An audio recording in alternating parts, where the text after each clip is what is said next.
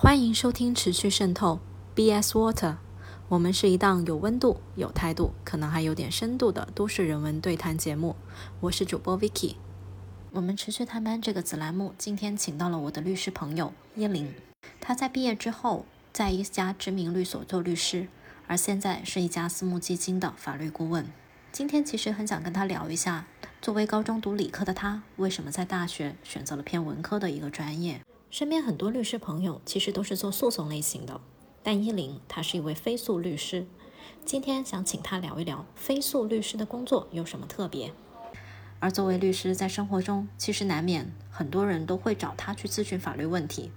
他今天又会跟我们分享一些怎样的案例呢？好嘞，那首先欢迎依林今天做客我们的播客。那不如请依林先简单介绍一下自己吧。Hello，大家好，我叫依林，呃，是一个曾经在红圈所工作，然后现在不想当合伙人的律师。你当年为什么选择了读法律这个事情呢？因为其实我知道依林她高中的时候，她就是数理化其实特别好，当时也是搞竞赛的，就这点也是很神奇，就是你读理科数理化很好，然后最后大学选择了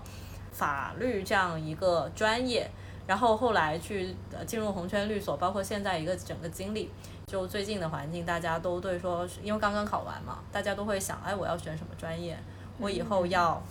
怎么工作？我会选择什么样的工作？其实大家都会有这样的迷茫，尤其今年可能就业率也不是特别好的一个情况下，其实我也很想听一下，就是从从一个搞竞赛的人，然后为什么去选择了就是。法律这个专业，以及说你一路下来的一些可能自己的一些体验吧。其实我个人确实是非常的热爱这个数理化、数学竞赛，从小学到高中吧，一直十年应该算算是没有断过这个数学竞赛。为什么会说突然间就不搞了？忽然间就换了一个方向？其实主要原因是因为高考，当时确实呃高考没有发挥的特别好。也是一个巧合吧，我一个非常好的朋友，就从小到大的好朋友，他也没有考得特别好，但他是读文科的。那他当时的目标是呃去到复旦的新闻系，但呃因为这个分数所限，那复旦就跟他沟通说，要不然你就读法学吧。我的好朋友就来跟我说，哎，叶玲啊，怎么办呢？我从小到大的梦想要改变了。我说。我从小到大的梦想可能也要改变了，要不然我们就一起读法学吧，试试看。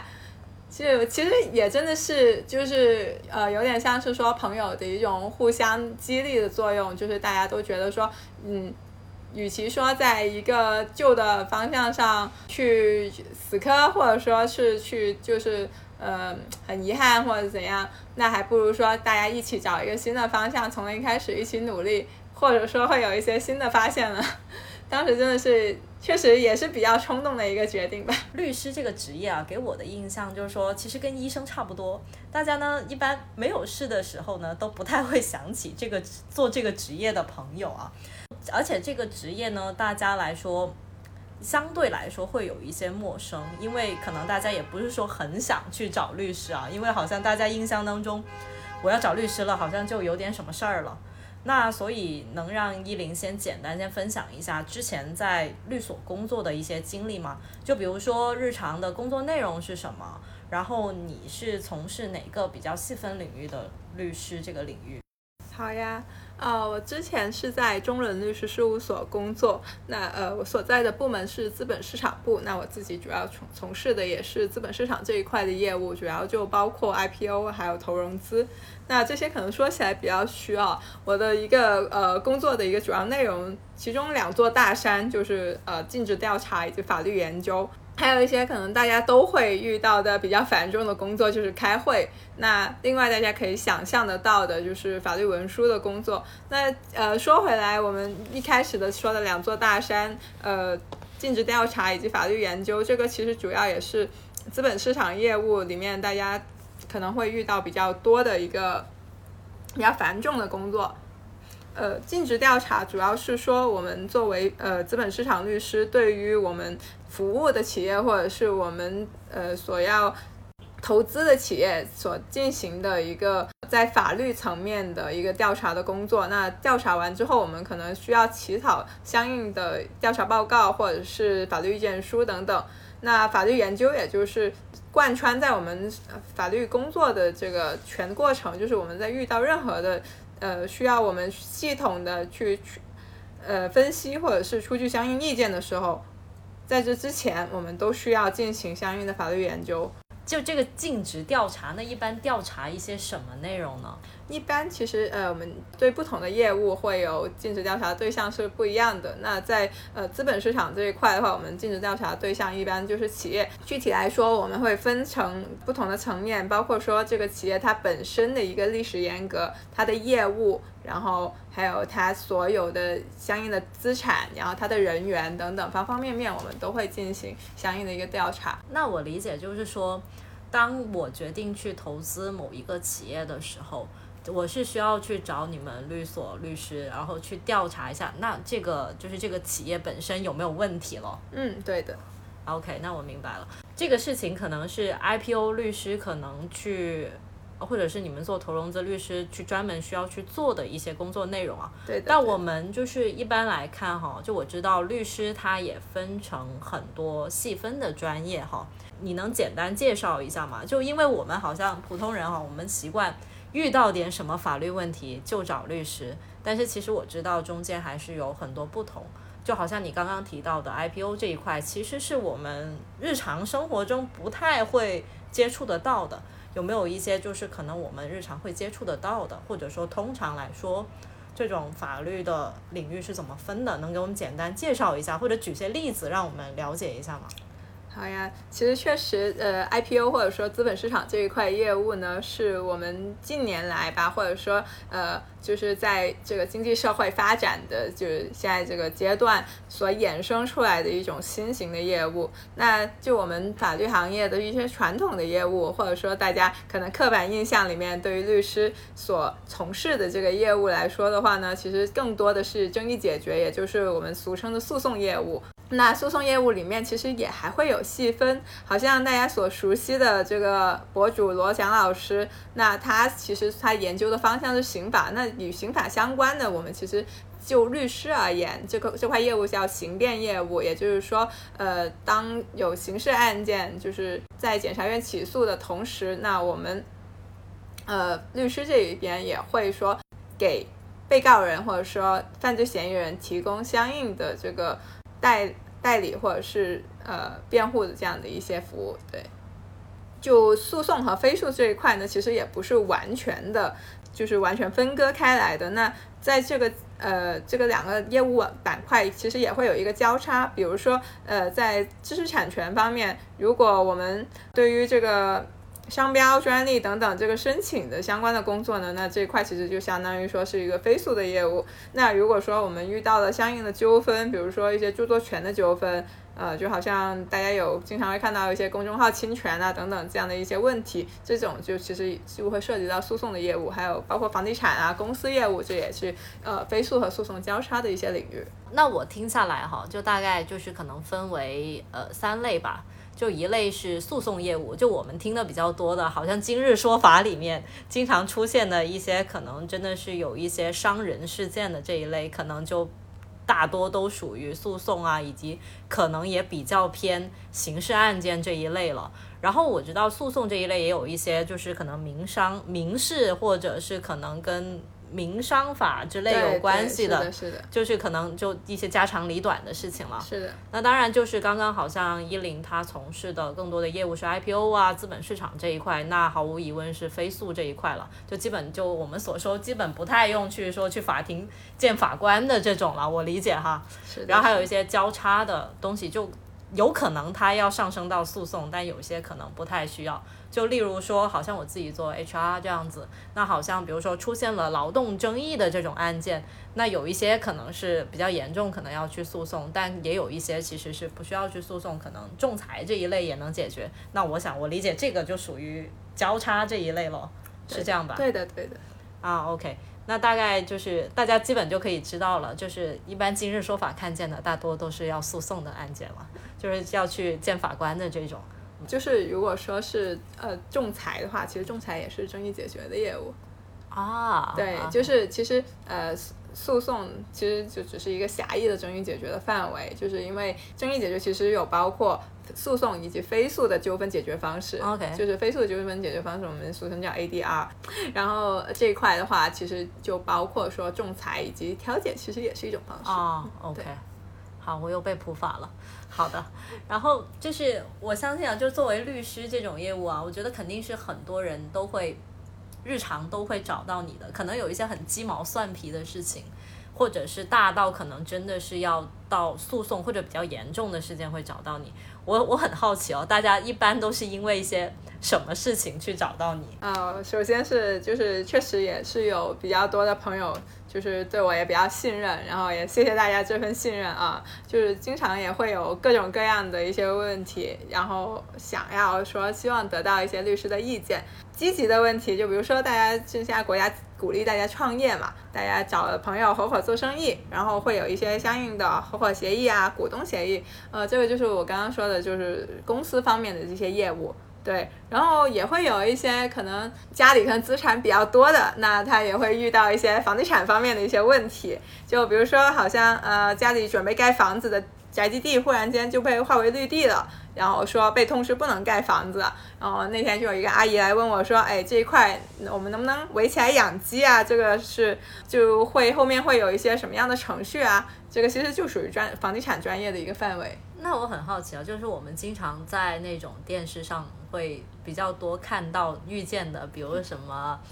啊离婚呐那种，或者是什么遗产争夺啊，就这一类，我不知道你在你的日常。生活或者工作当中，会不会有人来咨询你这类的问题？其实也会有啦，就是会有一些就是朋友的朋友之类的，就也会问到类似的问题，或者说是需要帮忙看一下相应的协议这样子。那可能会有一些就是包括说，可听起来可能会比较狗血啊，就是或者说有小三，然后想要分遗产，或者说呃这个忽然间就是。这个可能两个加起来上百岁的老呃，超过一百岁的老人，可能要闹离婚之类的都会有，像是现在也比较多会发生的一些问题哦。那比如说，好像不知道我是不是太八卦了，但是想问一下，比如说好像哈，那真的好像出现了这种小三突然间来争遗产，那大概的一个情形会是怎么样子的？那他这种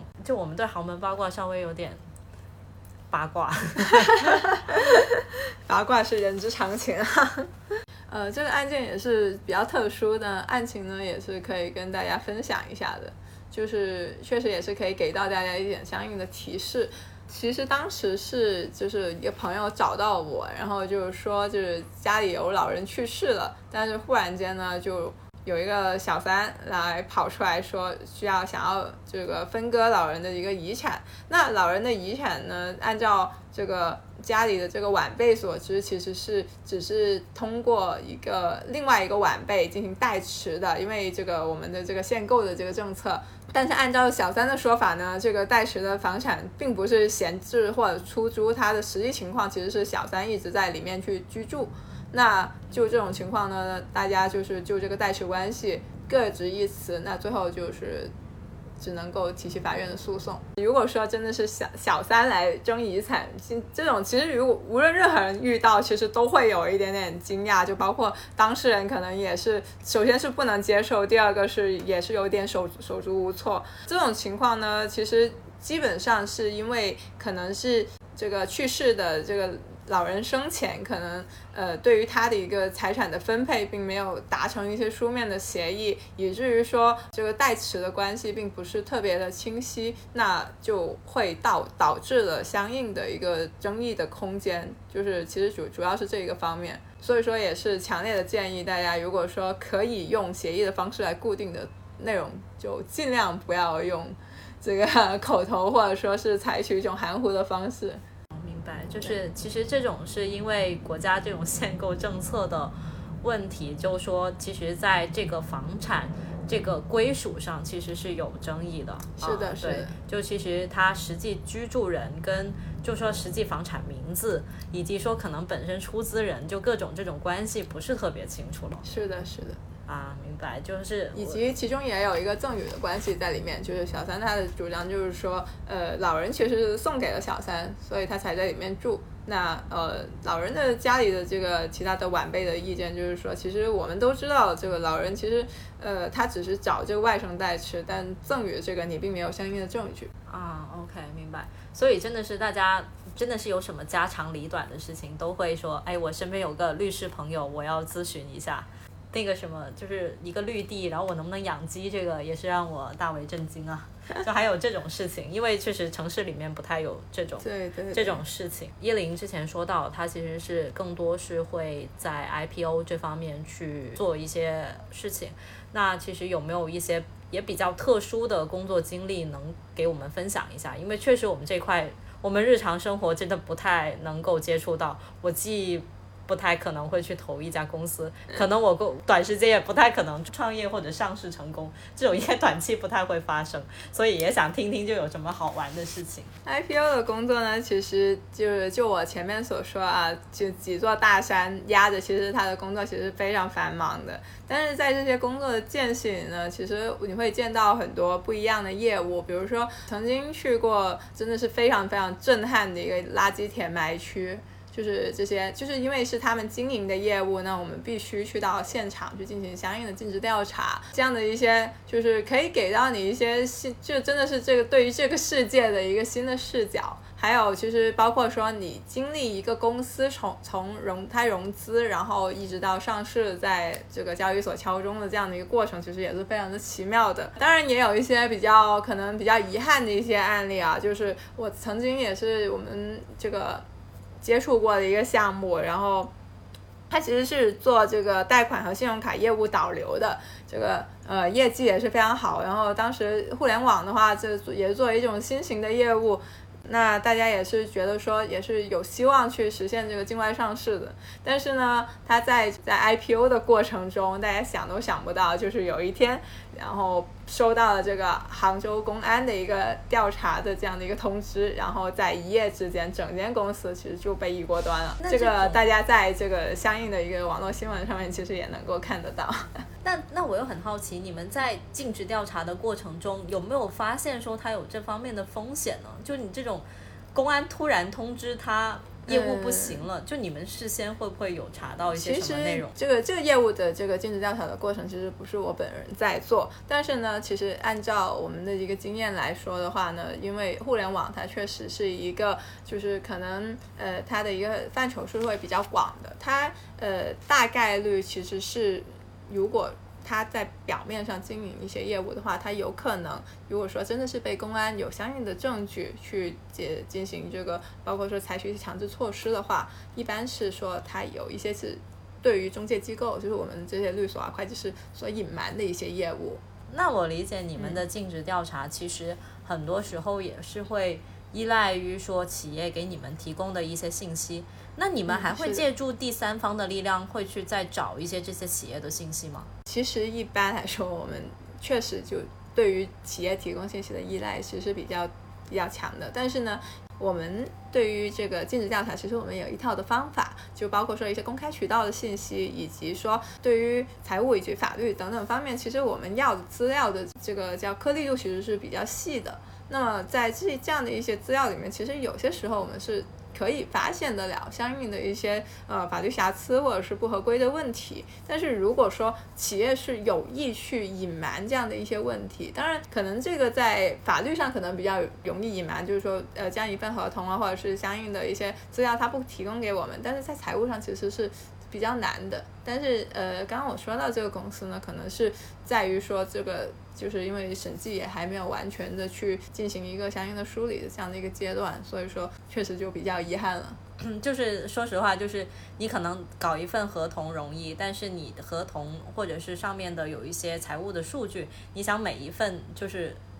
说我们说的可能更直白一些，做一些假或者怎么样，就你每一份都要没有疏漏，其实还是比较难的，是这样吗？对的，对的。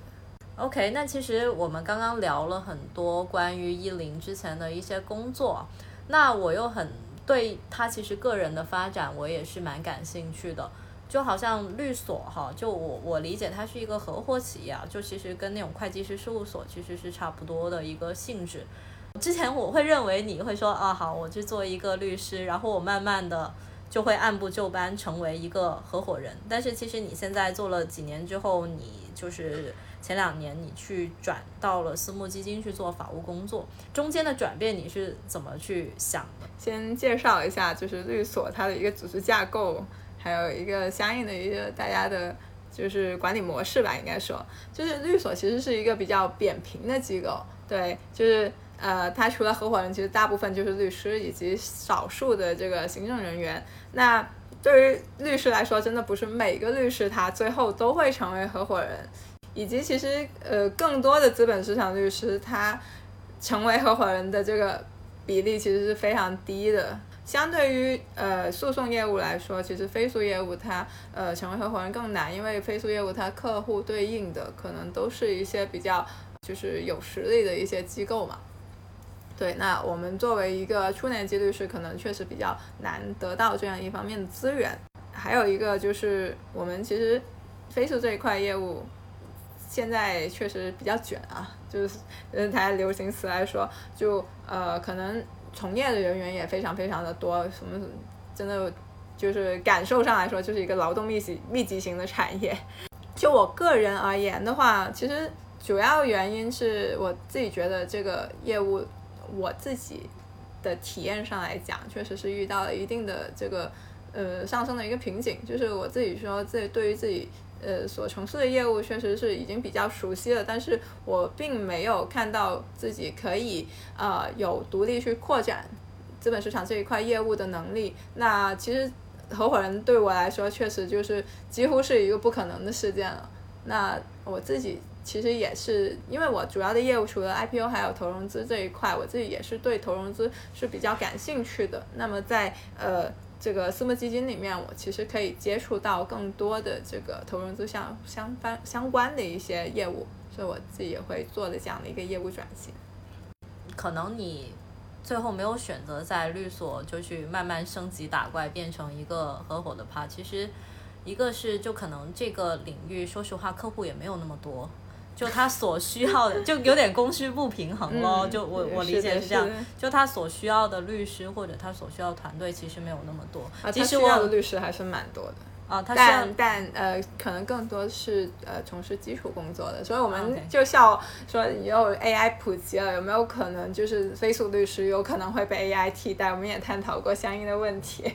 OK，但是就是合伙人这一块其实是比较对少的，是的。就所以就这个。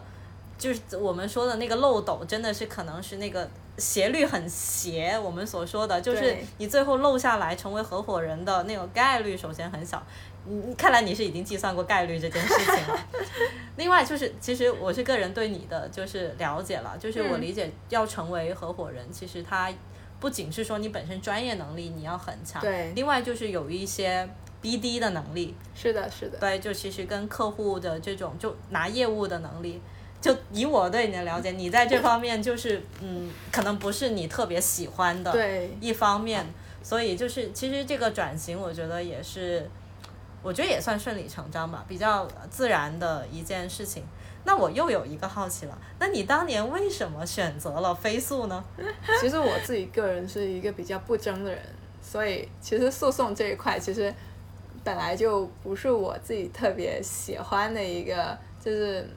呃，因为诉讼它必必定就会有输有赢，然后会很 care 说到最后的结果是什么样的。那我自己确实就是对这一块的话，我自己不会特别的感兴趣。然后，那你读了法律之后，会自己是一个什么样的感受呢？或者是你从事了这个工作之后，哈，给我的印象，律师都是那种逻辑很严谨的，嗯，这类的人，他会。把就因为你一般你说去比如说打打官司或者怎么样，其实你是讲究一个证据链的完整，就相当于是一环扣一环，这种是非常需要说细致以及说严谨的一些呃特质才能去做这份工作。那我也很好奇，就是你读了这个专业或者说从事了这个工作之后，给你自己的性格或者习惯上有没有带来一些影响？你自己觉得这个是一个很好的影响，还是说可能也带来了一些负面的影响？啊，首首先这个工作，我觉得这个专业和这个工作，我觉得对我来说也还是蛮适合的。因为虽然说我原来是读理科，但是法律其实是一个以逻辑为基础的这样的一个专业，所以就是对理科生来说，它准入门槛并特别的高，或者说其实某种程度上是蛮适合的。对职业习惯而言呢，我觉得对我的影响其实有两方面吧。呃，好的方面就是你真的是在你的日常生活中很多东西你都会去很辩证的去思考，包括说你会。就是遇到一些什么新闻事件啊，或者是什么事情，你会第一时间你不会说很马上就带入到一个这个当事人的一个陈述的这这个角度去，你有可能会说，哎，想一想，哎，他这个其实他这个说法其实只是他一面之之词，然后可能是会有点片面的，会有相应的这样的一些一些考虑，包括说好像你在日常生活中也会就是说可能在细节上做比较好啊，包括说桌面会比较整洁。这些可能是就是我们的一些职业习惯给给我们带来的一些小强迫症。那不好的话呢，有就是可能会就一些可能没有那么重要的事情，可能会有一点点较真，这个也是我自己日常自省的一个问题。桌面没那么整洁，我好像被阴阳到了。没有啦。哎，那好了，那我们刚刚就说了，其实，嗯，一零出来之后，其实是在红圈律所工作嘛。然后，其实你这两年会去转到说私募基金的法务。对于我来讲，一个圈外人来讲，我认为这个会是一个甲方跟乙方的一个区别。可能律所更多会是一个乙方，你可能服务于那个尽调的企业。然后私募基金，我理解。就法务这一块，可能跟比如说跟我们房地产公司的法务可能差不太多，就可能更多是一个甲方视角。但我想问一下，其实实际的工作内容的差别在哪里？其实可能比起房地产公司的法务，可能是我现在可能还是个乙方吧，因为呃，私募基金它是呃，我其实某种程度上，我现在算是。私募基金管理人的一个法律顾问的这样的一个一个角色，呃，我们在呃日常的接触的我们的合作方，其实包括说上端的话，就是我们的投资人尊尊贵的投资人，那这个时候我们是一个乙方。那对于项目端，也就是我们需要投资的企业来说，那如果说这个企业它是发展的情况比较好，它融资是处于一种比较强势的地位的话，其实有些时候我们更多的像是。就是去配合到企业的一个融资的进程里面，这个时候其实我们的甲方的属性其实也并没有那么强，顶多是一个就是互相平等的，因为我们是谈一个交易的这样的一个关系。那我作为其中提供法律服务或者说呃相应建议的这样的一个一个角色，我其实更多的也是站在一个就是真的是服务的这样的一个态去处理我相应的一个。工作的内容，我理解一下哈，就是其实可能作为一个私募基金的一个法律顾问，这样不算法律顾问吧？我觉得从事法律其实算是法律顾问。对法律顾问这种角色的话，那其实他可能会有两端的关系，一端是说可能有些投资人给到了钱，给到了我这个基金公司，那其实我是需要给到他一些投资的建议，在法务方面哈，啊是吧？不是，其实就。基金呢，我可以简单的介绍一下私募基金这一块。呃，私募基金其实是呃管理人他把这个投资人的钱给集中在一起。那么我们有一个相应的主体，也受到相相关的监管。那么我们成立一个基金，然后这个基我们用这个基金来进行对外的投资。那这个基金投资，比如说他投资了一个公司，这个公司上市了，退出了，那我有相应的收益，那这个收益又会是分配回去给我们的投资人。那你们给那个投资人的相关的建议是呃，我们是给他，就是他投资的过程中，我们包括说，比如说投资人对于我们这个私募基金的呃这个基金的合同，然后对，然后以及他投资私募基金投资者是有一个适当性的要求的，就是他是否符合这个投资者的标准，他对于这个产品，对于这个私募基金产品，他是否是一个合格的投资者，他需要提供一些什么资料来证明，主要是这一块。OK，就相当于你们站在私募基金的这个角度，你是需要去审嗯也不算审核啦，就你跟你合作的投资人这块，可能有解释，对一些解释，以及说可能有一些法律文书的一些往来咯。嗯然后对于你要你们要投的一些项目来说，其实是相当于我理解相当于一个陪伴者的关系吧。嗯，就是你你投的这个企业，你当然也希望它能茁壮成长，不要中间给一锅端了。呃就是那它就在投后赋能的这样一就个过程就，就是你投后之后，它可能中间的一些呃，就中间的一些可能遇到的一些法律问题，你们相当是一个呃协助或者是这类的关系吧。嗯，那然后中间还有一块就是说我们在决定一个项目。一个一个公司，我们到底要不要投？这个这个中间的过程，就是其实这一块其实跟我前面所所说的这个律师的工作其实是一样的，就是我们需要对他进行一个尽职调查。那我主要就是负责法律这一块。啊，对，然后会呃会发现他的一些问题啊，然后会给到相应的建议，包括说这个他需要合规到什什么样的一种程度。如果说他现在没有办法做这个合规整改，那需要说在投资协议的层面，我们需要有怎样的约定等等。啊，终于好像对私募基金又多了一点了解。我觉得好像对于律师来讲啊，我们是我们其实生活当中都不太说希望经常找到律师，就好像我们不、不太希望去医院看到医生一样。但是我觉得普通人当中，可能还是生活当中还是会遇到一些纠纷。大家有时候选择可能是大事化小，小事化了，那可能就是私了了。那我理解，比如说我们街上可能不小心车辆有些摩擦，那你当然可以私了一下，就这种或者保险公司也就能赔了。但是可能还是会有一些稍微大一点的事件，也包括说现在可能经济也不太好。总有一些一些事情可能会不太好的事情会发生，可能有一些权益大家也会有一些难以保障的时候，就我也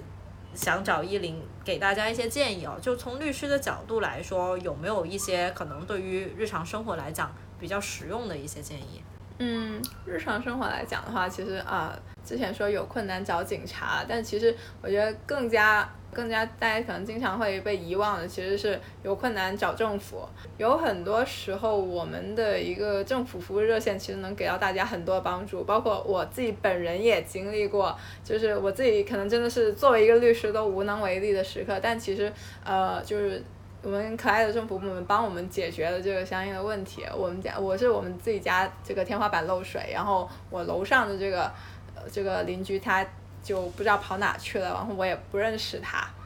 最后其实是就是打了一二三四五，然后一二三四五通过他的途径，从这个居委一直到这个相应的这个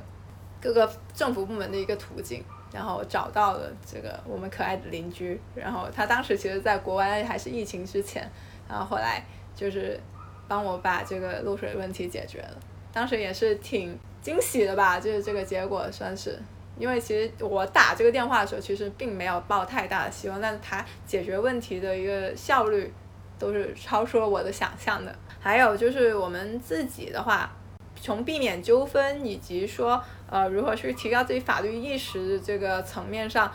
首先是我前面有提到说，就是我们可能学法律人会有更多的一些辩证的或者是逻辑的一些思维，其实大家在日常生活中也可以去寻找一些这样的一些互补，就是呃，比如说如果说是自己去，其实很容易去轻信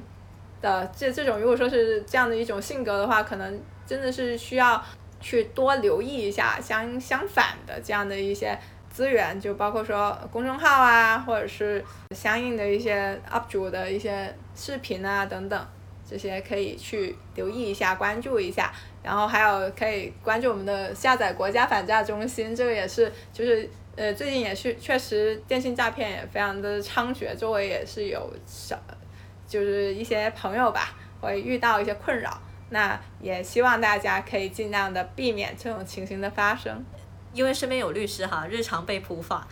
可能大家就是日常当中可能很容易在就是大家的合作当中，可能很多都是些口头协议，对，或者有一些可能大家就是啊，我我因为我信你，嗯嗯就就也不留什么书面证据了。但其实大家如果是真是在日常的，真的涉及到了金钱交易，或者是说大家有一些所所谓的商务合作方面，大家还是要可能留好一些书面的一些材料，包括说最好自己留有原版，或者至少拍个照什么的。然后这种书面材料能更有力的证明你们可能发生了一些可能呃相关的一些事情。那如果万一就万一出现了什么纠纷，那起码能比较好的去保障到自己的权益。至少要拍照留个底，要留一些书面材料。然后如果有一些身边真的有法，就是律师朋友，就最好这种书面协议让他看一看，因为确实有一些可能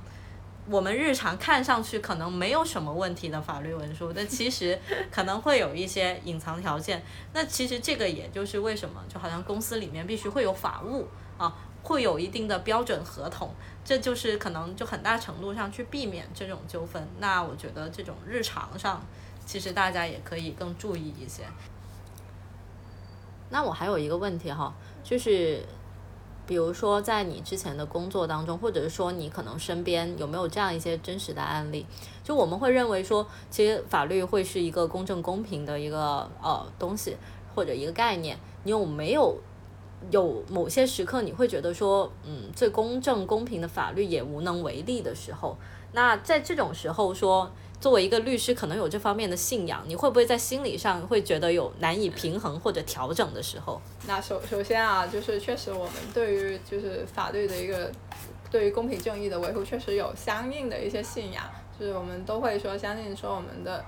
呃法律会给到。就是大家一个利益的平衡，就是给到一个公正的结果。但是呢，其实我们所说的法治社会，它其实有几个层面的要求。我不知道大家可能帮助大家回回顾一下以前高中的这个政治知识啊。我们所说的这个法律，它代表公平正义，其实更多的认知是在立法的层面，就是说这个立法它是否是科学的，它是一个良法。对，当然我们也会认为有一些法是恶法，这个我们就不展开了。那但其实除了科学立法之外呢，我们一个法治社会，它其实还是还需要说我们在司法以及执法以及我们大家的一个法律意识的层面，都需要做到相应的一个程度，这样子我们的这个所谓公平正义才能够去充分的实现，以及我们的这个法治社会才能够形成。那我自己接触身边接触到的案例，也可以算是。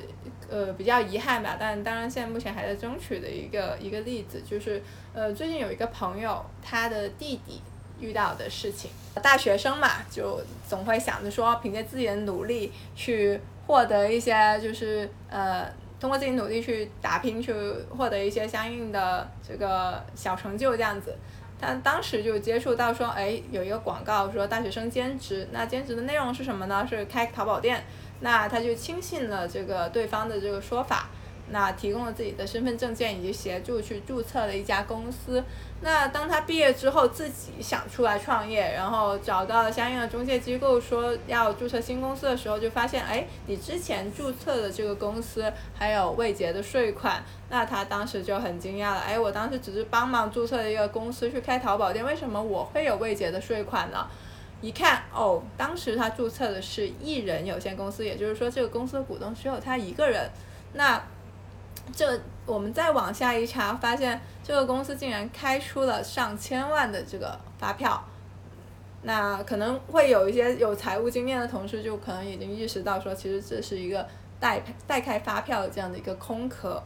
那这种情况呢，在我们的认知里面，其实就相当于说是涉及到多种的这个犯罪行为了，包括说代开发票，然后冒用这个公民的个人信息等等。我们当时提提示这个小朋友去做的一件事情，就是马上去报案，然后是申请说公安机关去调查相应的事件，以及制止相应的犯罪行为的发生。但是我们发现非常遗憾的是。公安机关它基层的民警，可能也是受地域所限，他会因为说对于相应的这个犯罪行为的认知不足，而拒绝了这个小朋友的请求。他会说：“哎，你公司的问题为什么不去找工商？你税务的问题为什么不去找税局？”但实际上，我们很明显的知道，这个其实中间有犯罪行为。如如果说，公安机关不处理的话，我们普通的公民是没有办法采取侦查的手段的。比如说，这个小朋友他并没有对方的身份证，也没有对方的具体的姓名，甚至连对方在哪里都不知道。在这种情况下，你只有网络上的一个呃 QQ 的这样的一个身份以及他的手机号码，我们普通的公民是没有办法去定位到这个犯这个犯罪嫌疑人到底是谁的。那么这这个案件目前来说的话，还是处于一种未能立案的阶段。那我自己的一个想法就是，其实法治社会它的一个建成是一个非常漫长的过程。对于这种情形，呃，确实也是我们目前可能会说比较比较遗憾，或者说也必须需要面对的这种事情。但其实，嗯，我们所希望的是说，大家其实呃，就是一个全民法治意识的一个提高，包括说我们这个相应的这个司法机关、呃政府部门。的从业人员，因为我们其实为什么说公务员考试那么那么难？其实我们也一直在提高这个门槛，然后让我们这个所有的这些，呃，每一个环节方方面面的都在提高，这样子我希望，或者说我相信吧，有一天就是我们能够真正的实现说，我们对于法律这个信仰其实是信的，这个这个信仰是对的。